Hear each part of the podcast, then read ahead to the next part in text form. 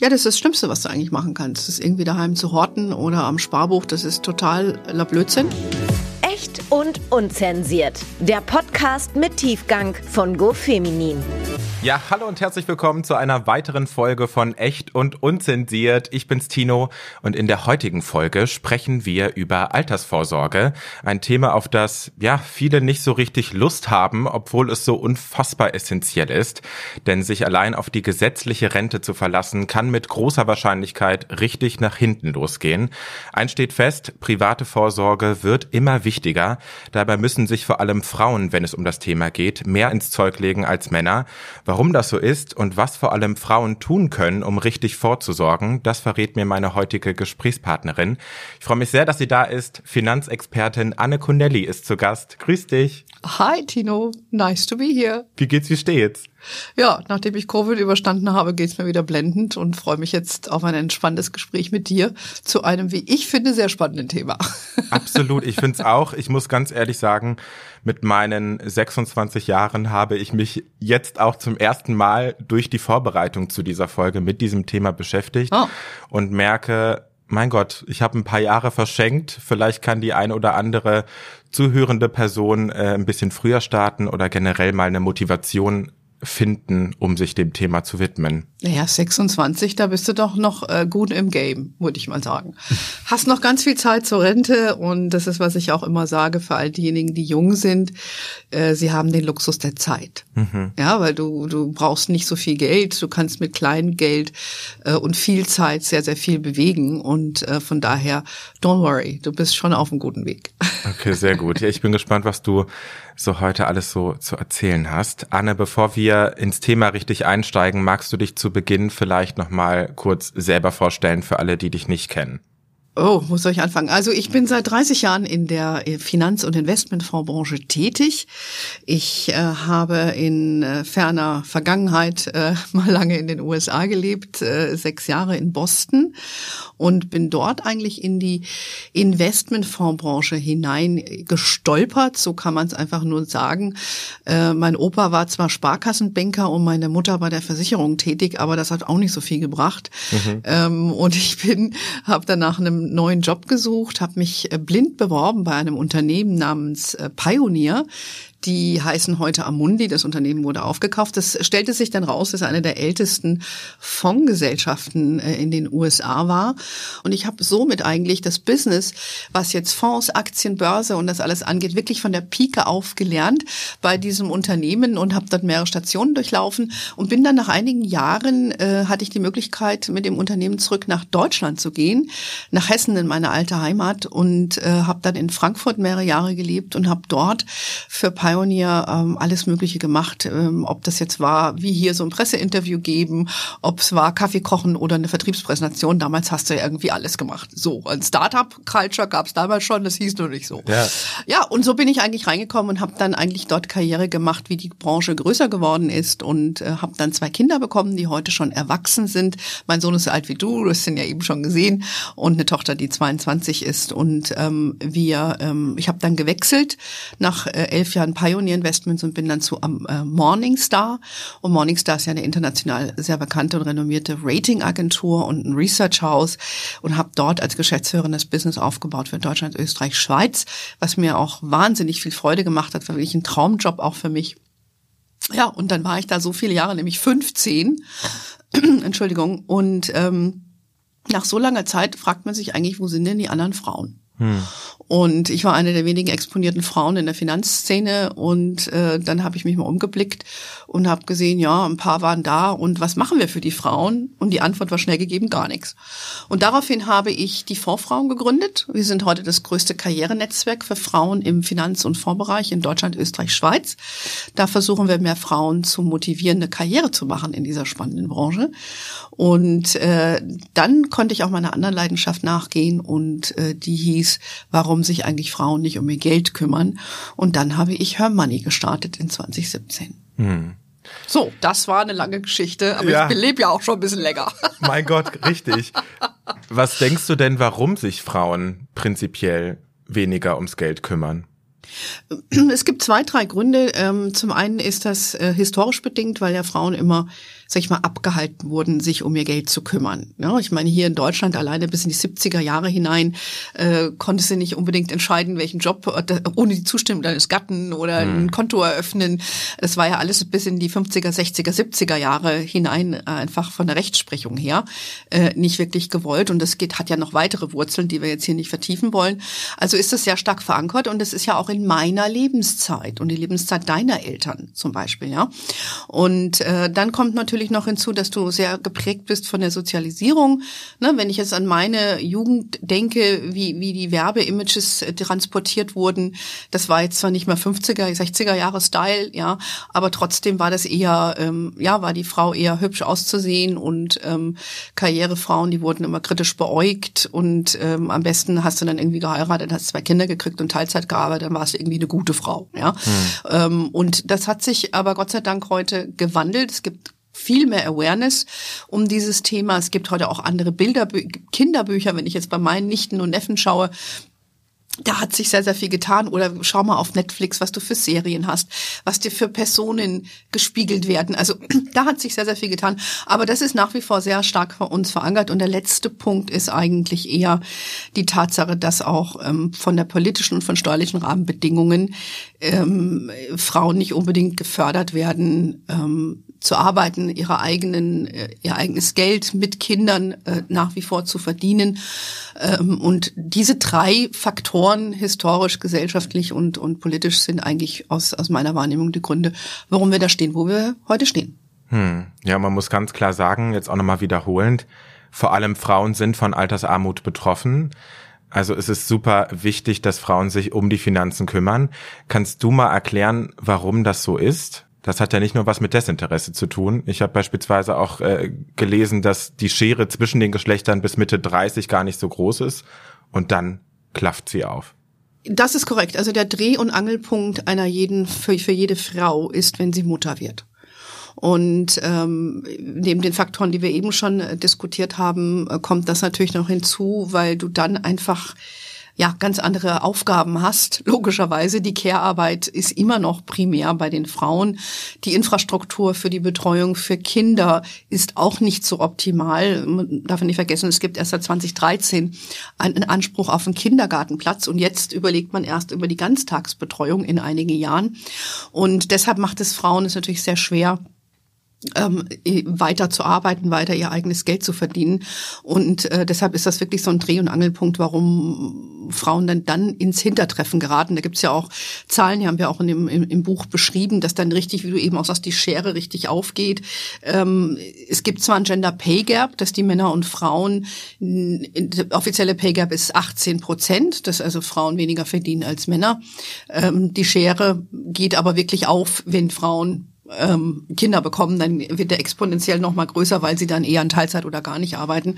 Ähm, aber bei dem Pay Gap, vielleicht sollte man da auch noch mal was zu sagen, muss man auch feststellen, dass ähm, es nicht nur daran liegt, dass Frauen eben in Berufen arbeiten, die oft äh, schlechter dotiert sind, ich sage jetzt mal Stichwort Pflege oder im Supermarkt, sondern auch wo Frauen ähnliche Männer, ähnliche Berufe ausüben wie Männer, hast du einen Gap, der ist zwar geringer, da liegt dann so bei fünf bis sechs Prozent, und da sagt man eben auch, dass das auch daran liegt, dass Frauen sich einfach auch selbst selektieren und, und nicht wirklich so verhandeln, äh, wie, ähm, wie das die Männer in der Regel tun würden. Also das wäre so eine der Erklärungen, äh, warum, warum der Pay Gap da schon anfängt. Aber wie gesagt, äh, der Gender Pay Gap ist, ist, ist eine Erklärung, warum Frauen also ein bisschen hinten an sind, der systemische Gründe hat, aber auch teilweise ein bisschen, weil sie, weil sie vielleicht selber äh, nicht so aktiv in der Rolle sind in der Verhandlung. Äh, und die Schere geht dann eben auf mit den Kindern. Hm. Was ist denn mit Frauen, die wegen der Kinder kürzer treten wollen beziehungsweise auch müssen? Inwiefern sollte man hier auch seinen Partner oder seine Partnerin mit in die Verantwortung ziehen, um sich selbst abzusichern? Halte ich für essentiell. Ich sage ja auch immer Augen auf bei der Partnerwahl. Ja? Hm. Das heißt, wenn man sich gemeinsam für ein Kind entscheidet, sollte man auch über diese finanziellen Aspekte sprechen, äh, damit man dann hinter oder sich auch klar ist, wer übernimmt welchen Part. Das heißt ja nicht, dass automatisch die Frau zu Hause bleibt. Ja, nur weil das heute so üblich ist, ähm, nach, nach, auch nach den gängigen Statistiken. Aber es gibt auch sehr viele moderne Männer, die gerne auch mehr Zeit äh, mit den Kindern verbringen möchten und da auch ähm, dabei sein möchten. Das wird ihnen aber auch aus anderen Gründen ein bisschen erschwert. Ähm, für die Frauen, die aber für sich, äh, wie du sagst, müssen oder wollen, dass sie weniger arbeiten oder gar nicht arbeiten für eine Zeit. Da halte ich es für ganz wichtig, ein Gespräch mit dem Partner zu führen und zu schauen, welchen Ausgleich kann man herbeiführen, zumindestens teilweise. Ja, für Familien, die nicht so wahnsinnig viel Geld verdienen, ist es eh dann schwierig, einen kompletten Ausgleich zu schaffen. Hm. Ähm, aber da würde ich auf jeden Fall drüber sprechen. Äh, da kann man zum Beispiel ähm, äh, sagen, wenn jemand einen Riester-Vertrag hat, der ist ja an sich jetzt kein wahnsinnig ertragreiches Produkt, aber gerade mit Kindern, weil es ja Zulagen auch gibt pro Kind, äh, ist das schon mal ganz okay und vielleicht, dass man den zum Beispiel weiterführt, dass man dann mit dem Partner drüber spricht, ähm, ob er einen Sparplan in einen ETF, also so einen börsengehandelten Investmentfonds für einen hineinspart, dass das Konto sollte zwingend dann auf den eigenen Namen laufen. Und dann hat man, glaube ich, schon mal so ein paar Stellschrauben, an denen man wirkt, ähm, wo, wo dann Geld akkumuliert wird, auch wenn ich selbst nicht in der aktiven Verdienphase bin. Dann, äh, das denke ich, ist schon mal ein wichtiger Schritt in die richtige Richtung. Hm. Absolut, okay. Ja, vielleicht noch abschließend auch ganz elementar hier, weil in unserem Buch geht es ja nicht nur darum, wie du investierst und wie du sparst, also nicht mehr sparst, sondern wie du investierst, sondern es geht ja generell um deine Absicherung. Und äh, gerade in Partnerschaften, ob jetzt verheiratet oder oder nicht, denke ich, ist auch wichtig, dass man, wenn die Kinder kommen, drüber nachdenkt, ob man einen Partnerschafts- oder einen Ehevertrag macht, um eben Sachen zu regeln für nacheheliche oder nachpartnerschaftliche, weil wir wissen ja, nicht alles hält bis in die Ewigkeit, äh, da Vorkehrungen trifft, damit die Frauen, wenn sie die Care-Arbeit übernehmen und sich hauptsächlich um die Kinder kümmern, damit da die nicht komplett im Regen stehen. Hm. Weil der Gesetzgeber tut da heute relativ wenig äh, für Unverheiratete eh nicht und für diejenigen, die verheiratet sind, ein bisschen was. Aber trotzdem ist das dann sehr, sehr mau und äh, viele sinken dann wirklich in die, in die Armut, lange bevor die Altersarmut ein Thema ist. Ja. Hm.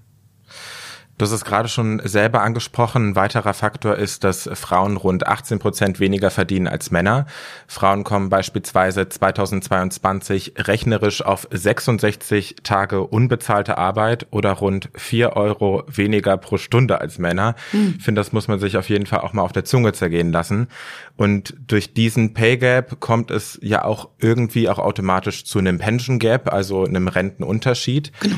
Frauen, die heute im Berufsleben stehen, bekommen tatsächlich im Schnitt 26 Prozent weniger gesetzliche Rente als Männer.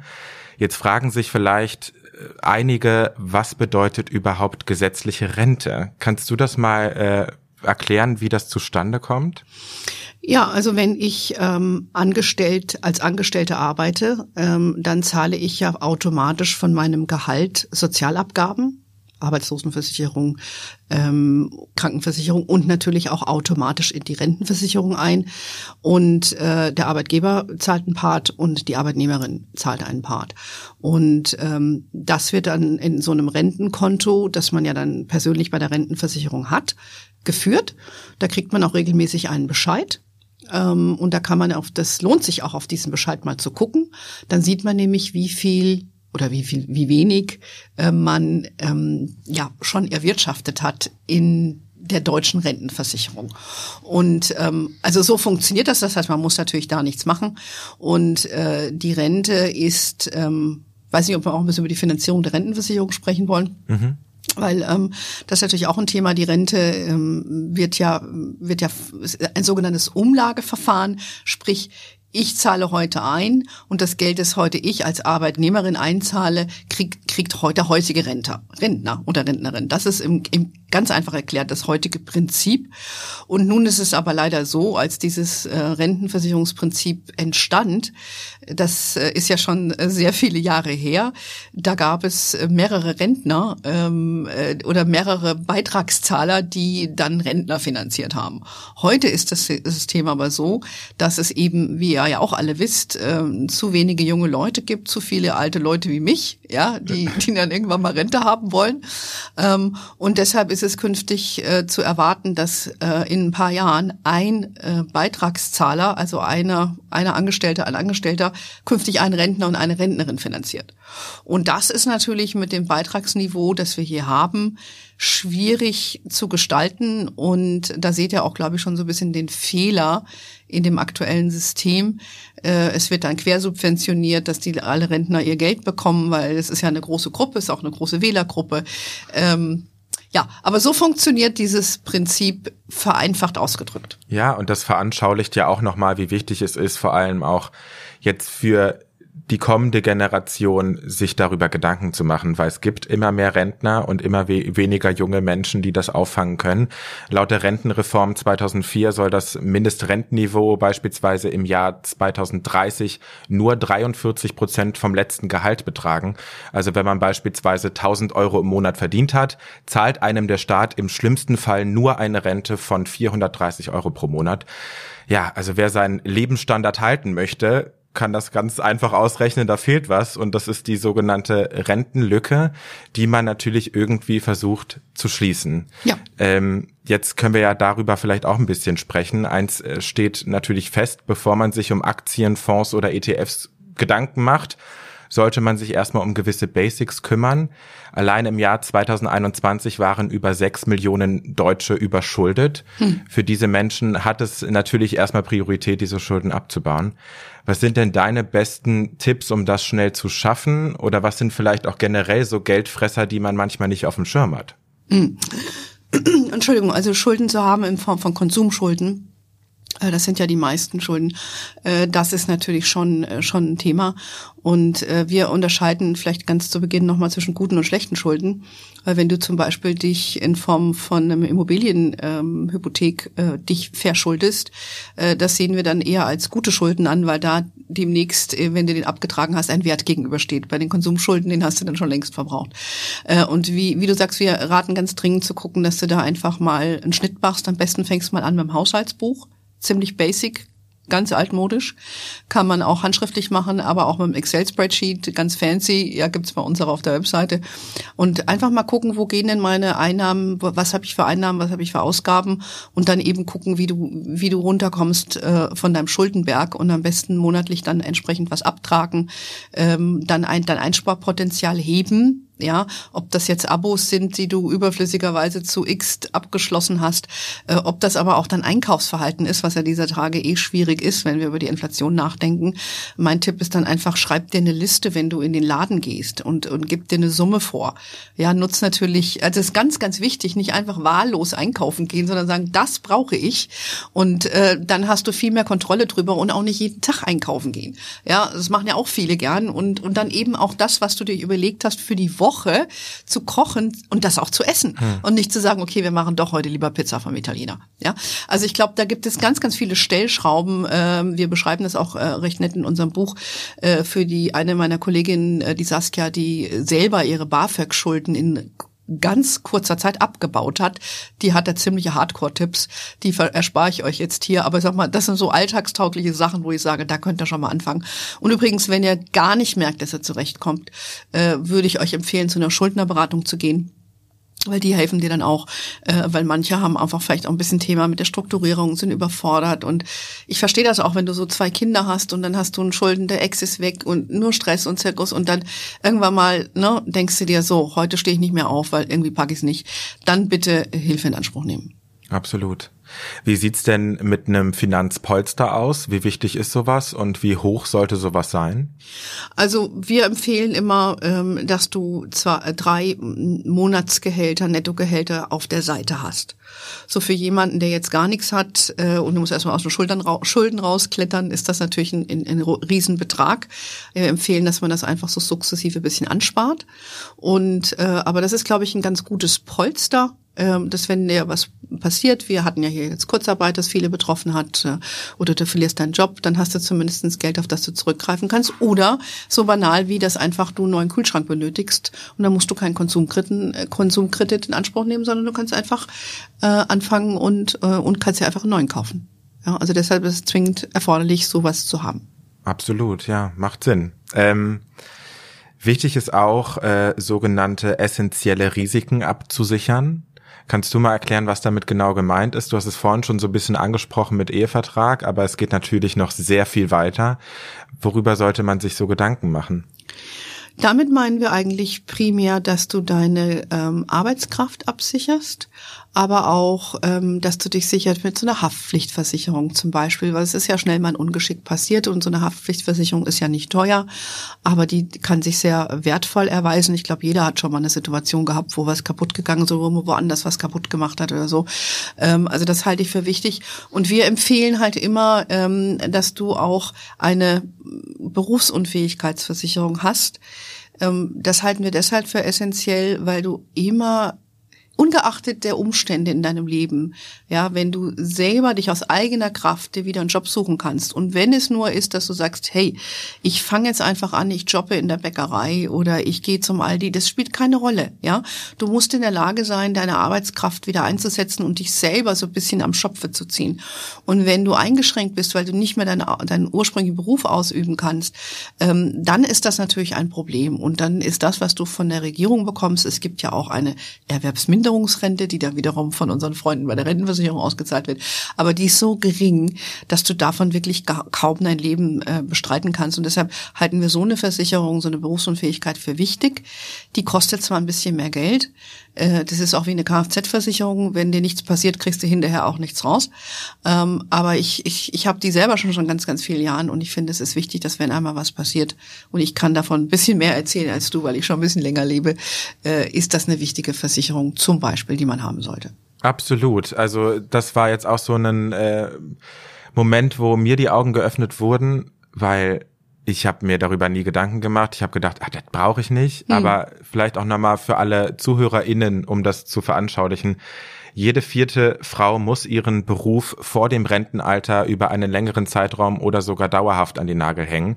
Besonders bei Frauen unter 40 Jahren stieg das BU-Risiko in den vergangenen 20 Jahren um über 30 Prozent. Hm. Ja, einer dieser Gründe ist vor allem die Zunahme von psychischen Erkrankungen. Also man denkt ja. auch immer an einen Unfall, aber nee, muss ja auch gar nicht. Nein, es ist, äh, es gab da viele Gründe, ähm, wie ich eben schon sagte, so Überlastungen und äh, das ist natürlich ein, ein, großes Thema und wir wissen ja auch alle, dass in der Pandemie der Druck für die Frauen nochmal verstärkt wurde. Viele Frauen haben eben mehr Home als Office gemacht und ähm, ja, es viele, manche konnten auch ihren Job einfach nicht wirklich weitermachen, weil es eben nicht darstellbar war. Es war zu anstrengend für viele und von daher ja, ist sowas, finde ich, essentiell und äh, wir raten dazu erstmal bitte den ersten Schritt vor dem zweiten zu machen. Dazu gehören solche grundlegenden Versicherungen dazu, ein Schuldenabbau, Notgroschenaufbau. Ähm, wenn du das gemacht hast, bist du schon mal ganz gut unterwegs. Hm. Wie stehst du eigentlich zum Thema Lebensversicherung? Die klassische Lebensversicherung, die gibt es ja eh nicht mehr, die man früher hatte, ne, wo du ein paar Prozente bekommen hast für die Einzahlung, ähm, die wird heute nicht mehr verkauft.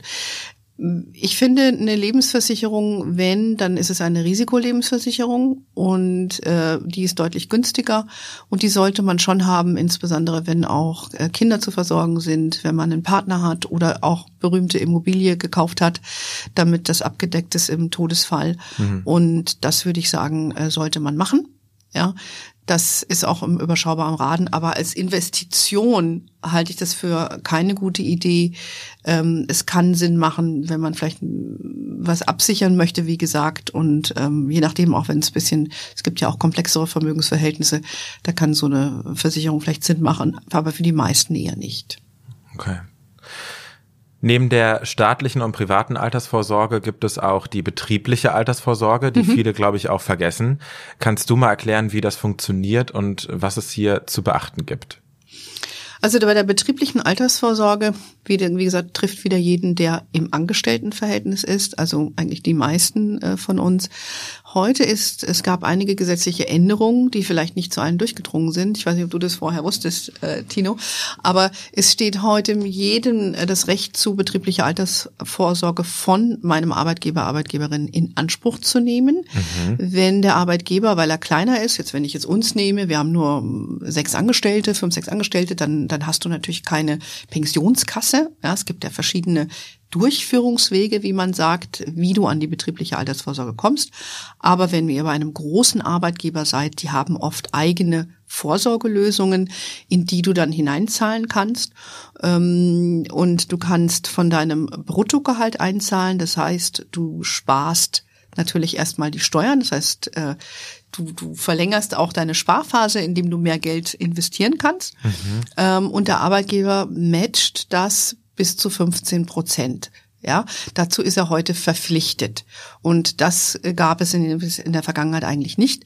Aber heute hast du einen Anspruch auf eine betriebliche Altersvorsorge und dass der Arbeitgeber dir bis zu 15 Prozent äh, automatisch dazu zahlt auf die Summe, die du einzahlst. Wichtig noch ist, wenn es ein kleiner Arbeitgeber ist, die eben keine eigenen Durchführungswege haben, dann kannst du dich beraten lassen, am besten bei einem Versicherungsmakler oder einer Maklerin, äh, die da eine sogenannte Direktversicherung empfiehlt.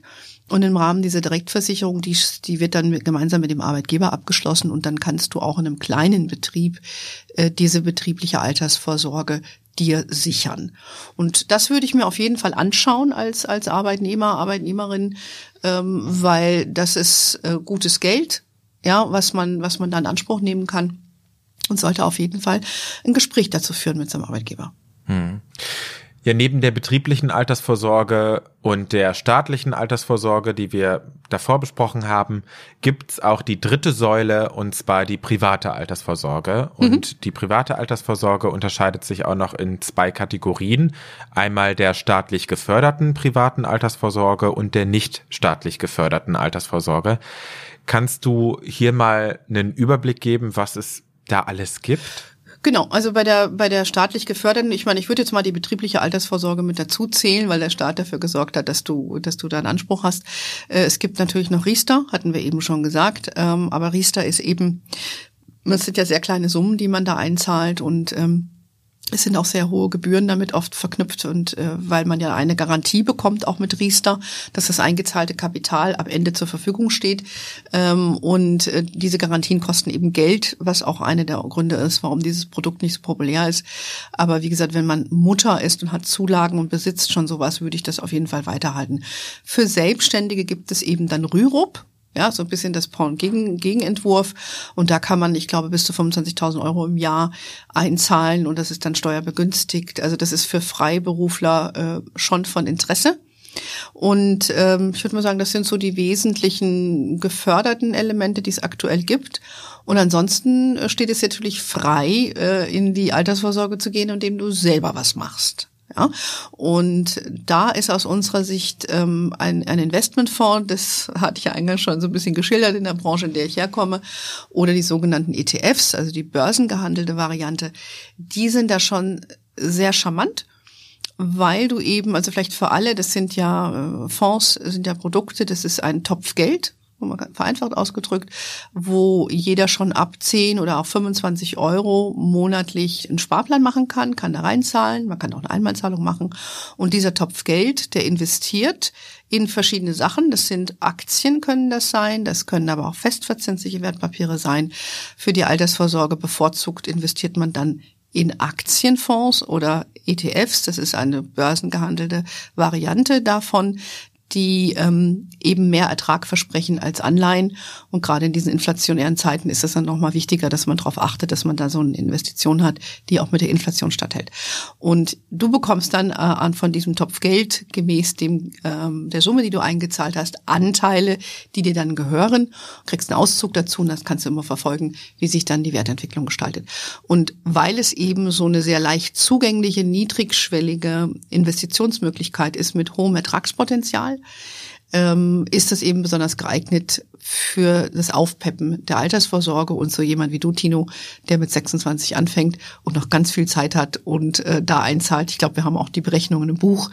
Gibt es ja teilweise für 30 Jahre, äh, wenn man da eingezahlt hat, äh, sieben äh, Prozent pro Jahr äh, an, an äh, Rendite, wie wir sagen. Und das ist ja schon äh, sehr ordentlich äh, gewesen in der Vergangenheit. Absolut. Brauche ich dafür einen Bankberater oder eine Bankberaterin oder kann ich sowas auch selber machen? Man kann sich selber aufschlauen. Du kannst natürlich äh, das bei uns lesen. Wir haben ja auch ein großes Angebot auf unserer Homepage. Wir haben einen Videokurs, da kannst du dir selbst beibringen. Ähm, oder also das kann man selber machen. Man muss nicht unbedingt äh, zur Bank gehen. Man kann sich einfach bei einer Direktbank ein Konto eröffnen, weil man braucht, äh, wenn man sowas macht, ein, ähnlich wie beim Girokonto fürs Gehalt, braucht man dann ein Konto, ein Depot. Das kann man eröffnen und dann kann man den Sparplan machen.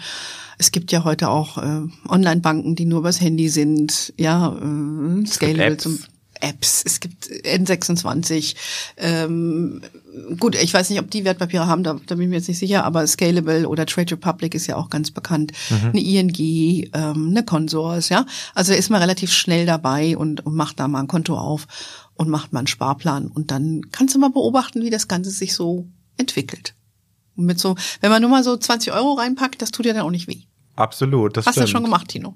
Ja, ich, ich fange jetzt an, du. Okay. Ich, äh, ich verspreche es dir. Okay. Ähm, ich glaube tatsächlich, viele scheuen sich auch so ein bisschen davor, das äh, anzugehen, weil sie das Ganze auch ein bisschen mit Glücksspiel in Verbindung setzen. Mhm. Kannst du vielleicht da auch ein paar Worte finden, um diesen Leuten auch die Angst zu nehmen?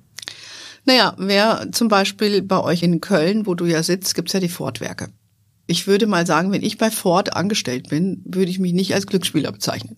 Ja, weil Ford ist ja eine, eine internationale Aktiengesellschaft, äh, die es auch schon äh, sehr, sehr lange gibt und ähm, ist an der Börse gelistet, muss jeden Tag, muss Management sich überlegen, ja, wie kriegen sie die Kuh vom Eis, wie kriegen sie Autos gebaut, wie kriegen sie Leute bezahlt äh, und die, ob sie es gut oder schlecht machen äh, und wie die Verkaufszahlen sind, das spiegelt sich ja dann auch immer im Aktienkurs wieder.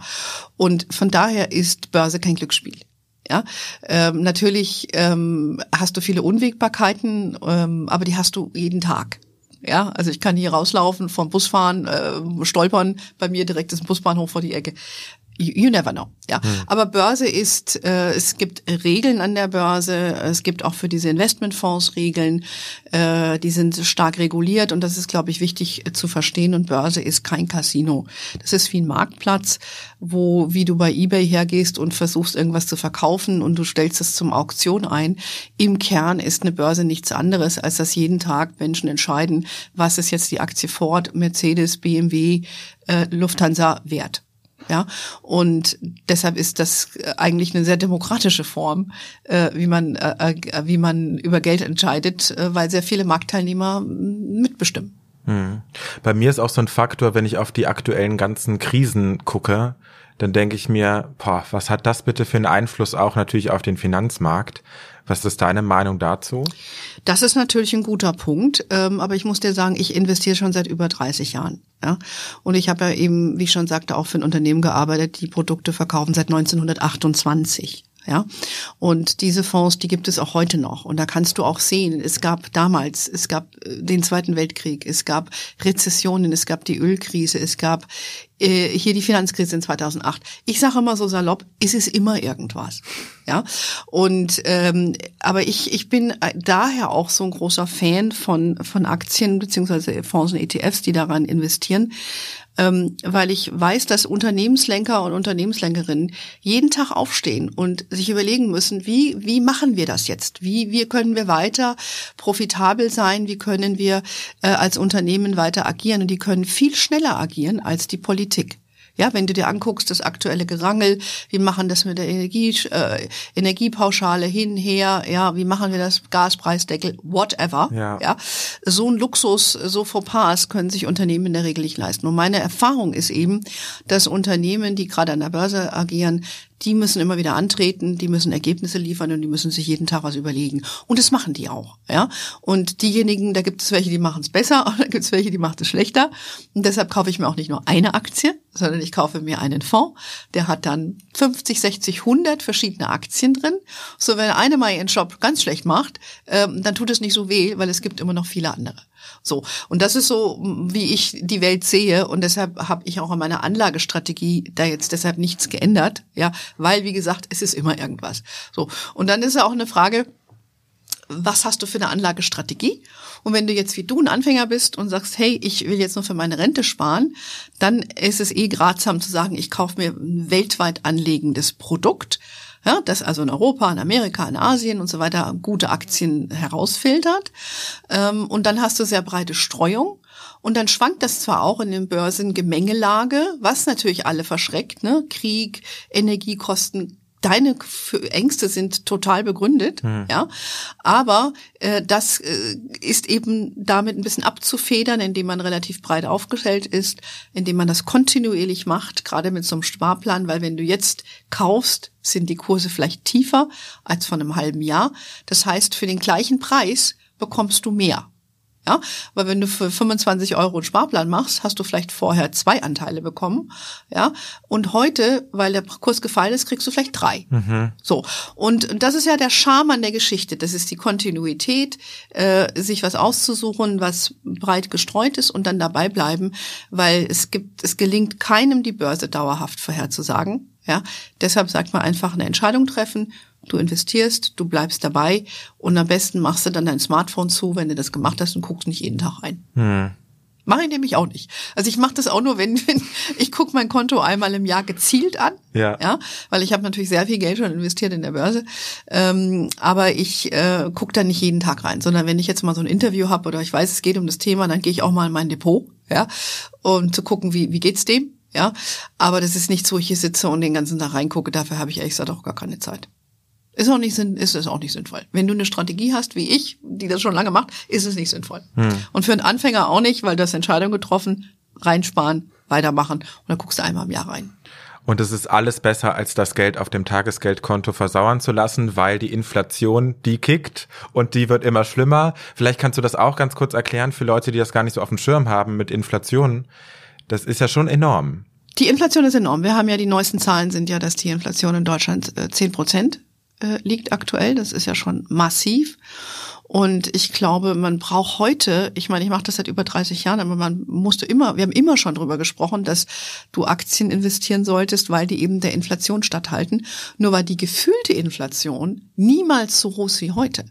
Weil heute gehst du in, in einen Laden und ob du zum Aldi gehst oder zur Edeka, du kommst einfach mit dem gleichen Warenkorb raus, hast aber viel mehr Geld dagelassen. Ja. Und das ist Inflation.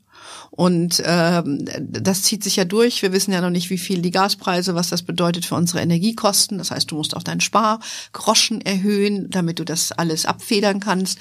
Ähm, die Inflation spiegelt sich auch in Immobilien wieder, ja, wo einfach die gestiegen sind. Und äh, von daher ist es uns heute extrem bewusst, was Inflation bedeutet. Aber man muss auch dazu sagen, dass ähm, die Inflation die Europäische Zentralbank, also quasi die bei uns das Geld, die Geldpolitik regeln, die haben sich so eine Bandfreude von gewünschter Inflation gegeben von zwei Prozent. So und damit lagen wir in den Jahren aber lange, lange drunter.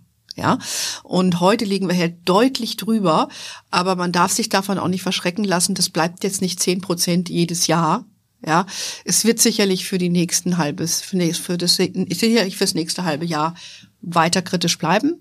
Und da muss man mal schauen, wie sich nächstes Jahr die Energiesituation entspannt äh, und was das dann wiederum macht äh, für die Inflation.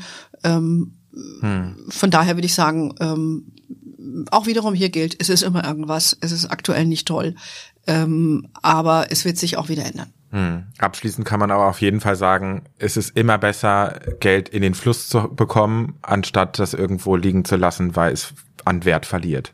Ja, das ist das Schlimmste, was du eigentlich machen kannst. Das ist irgendwie daheim zu horten oder am Sparbuch, das ist total la Blödsinn. Ja, es kann Sinn machen, wenn du deinen Notgroschen parkst, dass du den an ein gering verzinstes Konto packst. Das ist aber auch dann gewünscht, weil den brauchst du einfach, da willst du zugreifen, da willst du dir nicht überlegen, wie ist jetzt die Börse, kann ich da an mein Geld?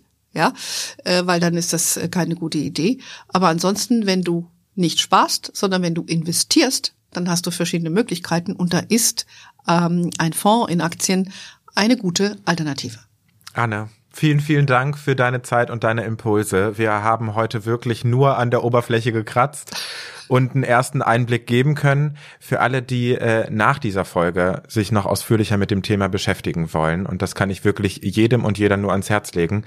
Magst du zum Abschluss vielleicht noch ein bisschen dein Buch promoten, weil ich finde es wirklich großartig. Ich, äh, das wird äh, mein Kompagnon sein, wenn es jetzt äh, ans Eingemachte geht. Hat, hat hoffentlich ganz viele Eselsohren. Ja. Ähm, ja, ja, sehr gerne. Also wir haben, äh, Her Money ist ja, wir sind ja die größte Frauen-Finanzwebseite hier in Deutschland. Es gibt auch zwei Podcasts bei uns, äh, lieber Tino, da darfst du als Mann natürlich auch gerne reinhorchen. Yes. Ähm, ich mache jede Woche auch einen Podcast. Ähm, das, was wir hier so in einem Ritt besprochen haben. Äh, wir haben einzelne Folgen, die sich ausschließlich mit Inflation befassen. Also das Thema gibt natürlich wahnsinnig viel her. Aber unsere Idee eben war, ähm, nicht nur das Wissen, was wir auf der Webseite haben, sondern das auch in ein Buch äh, zu verpacken. Und mir war es eben ein Anliegen, dass wir das wie so ein Ratgeber zusammenfassen. Äh, und dafür brauchst du nicht 30 Jahre Karriere in der Finanzbranche, sondern jetzt brauchst du einfach nur ein Buch. Äh, wir haben auch schon sehr viel Feedback bekommen, wo die gesagt haben, Mensch, das ist alles, was ich einfach nur mal lesen musste, ähm, um gut aufgestellt zu sein. Und das ist unsere Intention, dass du sagst, hey, vielleicht habe ich viele schon, vielleicht habe ich schon eine betriebliche Altersvorsorge, vielleicht habe ich schon einen Rürup abgeschlossen und vielleicht habe ich schon mal was überlegt äh, in, in, in Fonds und habe davon gehört und habe mich nicht getraut. Ähm, und äh, oder ich will wissen, wie das mit dem, wie ich die Finanzen mit meinem Partner regle. Also da gibt es alles Mögliche in diesem Buch und auch über Thema Eheverträge, dass man das machen sollte oder warum nicht. Also wir haben da ziemlich viel abgedeckt und man kann das einfach mal in einem Satz lesen oder man kann einfach mal situativ lesen und deshalb würde ich sagen, einfach mal ins Regal stellen und dann wieder rausholen, wenn sich die Situation ändert. Ähm, wir haben auch recht viel über das Thema Rente gesprochen. Die Zahlen, die du zitiert hast, die sind bei uns natürlich auch im Buch. Und ähm, wir haben nicht nur für junge Frauen geschrieben, für die natürlich, wie ich eingangs zu dir schon sagte, ihr den Luxus der Zeit habt. Hm. Aber es gibt auch viele, die sind 40, 50 und für die ist es auch nicht zu spät. Und da gibt es auch konkrete äh, Tipps, was du im etwas, ich sag mal, fortgeschritteneren Alter äh, noch tun kannst, um dein, deine finanzielle Situation in den Griff zu kriegen. Weil mir ist ganz wichtig, egal was für persönliche Lebensentscheidungen du triffst, vor allen Dingen als Frau, du solltest wissen, was das für äh, finanzielle Konsequenzen hat. Und dabei geben wir dir eine Unterstützung. Sehr schön. Checkt das unbedingt aus und schaut auch gerne generell bei hermoney.de vorbei. Ich pack's euch mal in die Show Notes, dann müsst ihr nicht lange suchen. Und falls ihr weitere Folgen von Echt und Unzensiert nicht verpassen wollt, dann abonniert den Podcast doch gerne. Eine neue Folge kommt alle zwei Wochen. Bis dahin, bleibt gesund und macht's gut. Euer Tino. Danke, Anne. Danke, Tino und tschüss.